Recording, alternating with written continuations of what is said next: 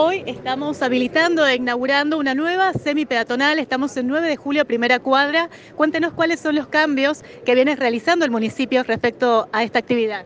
Bueno, este, primero pedirle disculpas a los vecinos por el hecho de la demora. La demora producto de que, bueno, varias veces nosotros hemos manifestado que esta cuadra, a pesar de que es al 100 de donde se arrancaba, prácticamente arranca nuestra ciudad, es un lugar que no tenía cloaca. Entonces todo estaba abajo, mucho barro, este, y bueno, por eso teníamos las ondulaciones de la calle.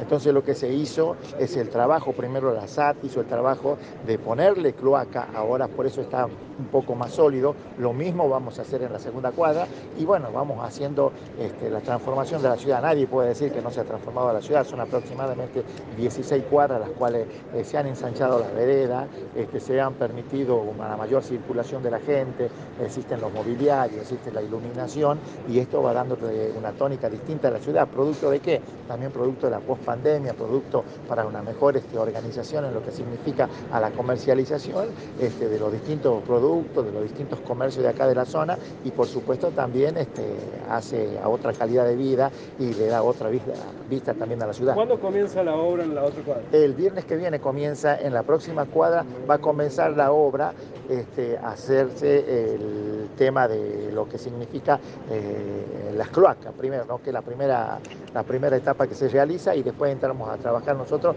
con la semi-peatonalización. Acá me están corrigiendo, me dicen que mañana comienza a hacerse este, ya el trabajo de cloaca. En cuanto a obras, intendente, ¿qué sigue ¿no? en cuanto a prioridad de gestión? ¿Qué es lo que viene? Y bueno, estamos nosotros repavimentando eh, lo que significa San Martín, eh, perdón, 25 de Mayo, Muñeca, La Prida este, y, y Rivadavia. Ya prácticamente tenemos unos días en donde se termina eso y estamos buscando este, hacer este, presupuestariamente ver nuestras posibilidades eh, de algunas este, arterias de ingreso del sur de la ciudad hacia lo que significa el microcentro y también ver algo de lo que podemos hacer en las calles estas que están entre la avenida Avellaneda, eh, avenida Sáenz Peña y lo que significa la avenida que corre a la par del parque. ¿Cuál es la situación del mercado del norte, intendente? Se sigue trabajando, creo que están en el proceso de restauración.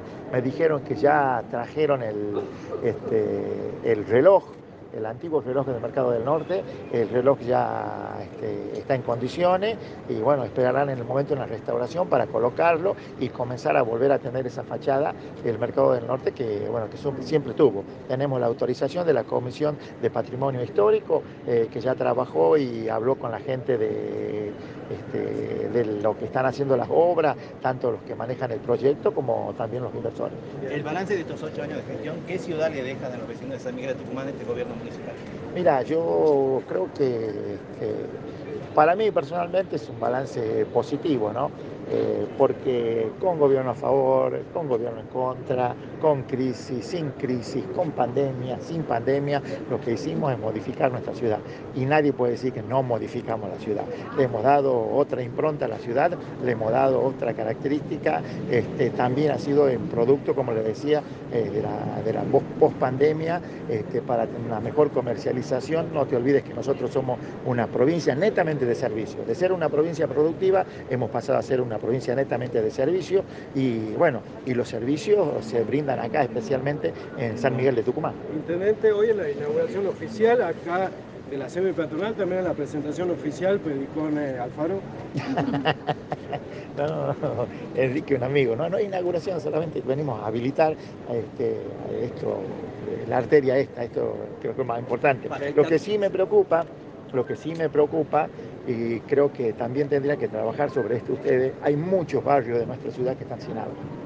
Esa es una preocupación grande que tengo, este, y no tan solo barrios de nuestra ciudad, sino también mucho, muchas ciudades, muchos departamentos del interior de nuestra provincia están sin agua.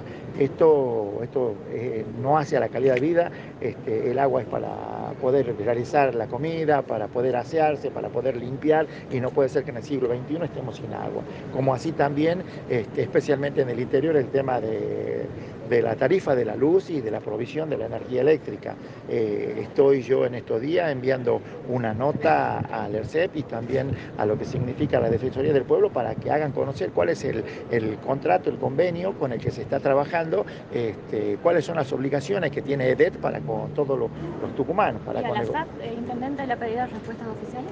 con la SAT algunos trabajos estamos haciendo, como por ejemplo el que vamos a hacer en la, en la próxima cuadra, que ellos son los que inician a poner el- la- las cloacas.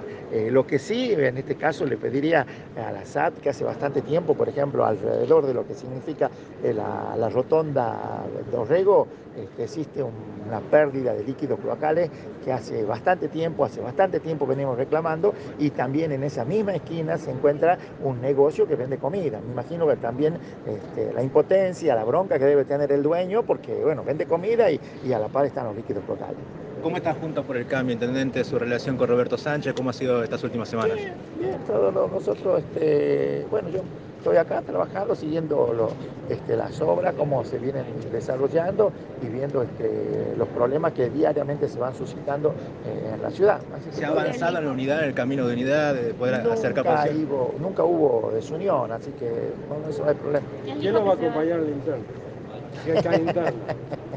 No, ustedes están preocupados en, ese tipo de cosas. Yo le diría, preocupen, este, importante el tema de la falta de agua, es lo que más me preocupa. No puede ser, y mañana nomás vamos a tener 38 grados de temperatura y hay barrios que no tienen agua.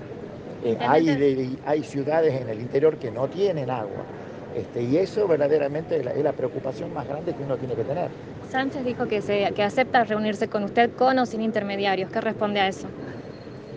Nada, ya llegará el momento. Esas son, miren, yo le voy a decir una cosa, las cuestiones políticas, las conversaciones que tengan los políticos, no le interesa nada a la gente. A la gente le interesa este tipo de cosas, el problema del agua, el problema de la tarifa de la luz, el tener la provisión de la energía eléctrica. Esas son las cosas que le interesan a la gente. Todas las otras cuestiones, esas son menores, esas son, esas son cuestiones que hacen a, a nosotros mismos y que, que no, no, yo no, le doy ni la importancia que, por supuesto que no tienen, me preocupa más este tipo de cosas. Por eso me he quedado para ver cómo finalizaba esta obra, eh, estoy acá y, bueno, estoy viendo también lo que, reitero, lo que más me preocupa es que estoy recibiendo este, muchos reclamos de los vecinos de que no tienen agua. Y bueno, vivir sin agua es imposible. Es imposible, eh, especialmente lo que pasa, y esto lo pasa en, la ciudad, peor es en el interior. En el interior la gente del interior tiene menos posibilidades de reclamo, menos posibilidades de que esto retumbe cuando ellos tienen estos tipos de problemas, pero lo están padeciendo tanto el agua como también así la provisión de energía eléctrica. Y también le tengo que decir, acá qué es lo que sucede. Lo que sucede es que cuando falta agua o que no tenemos provisión de energía eléctrica nosotros dentro de las cuatro avenidas, todo el mundo se entera porque ustedes tienen la posibilidad de transmitirlo. ¿Qué es lo que sucede con los, este, con los otros vecinos, tanto del interior como de la capital? No tienen esa posibilidad.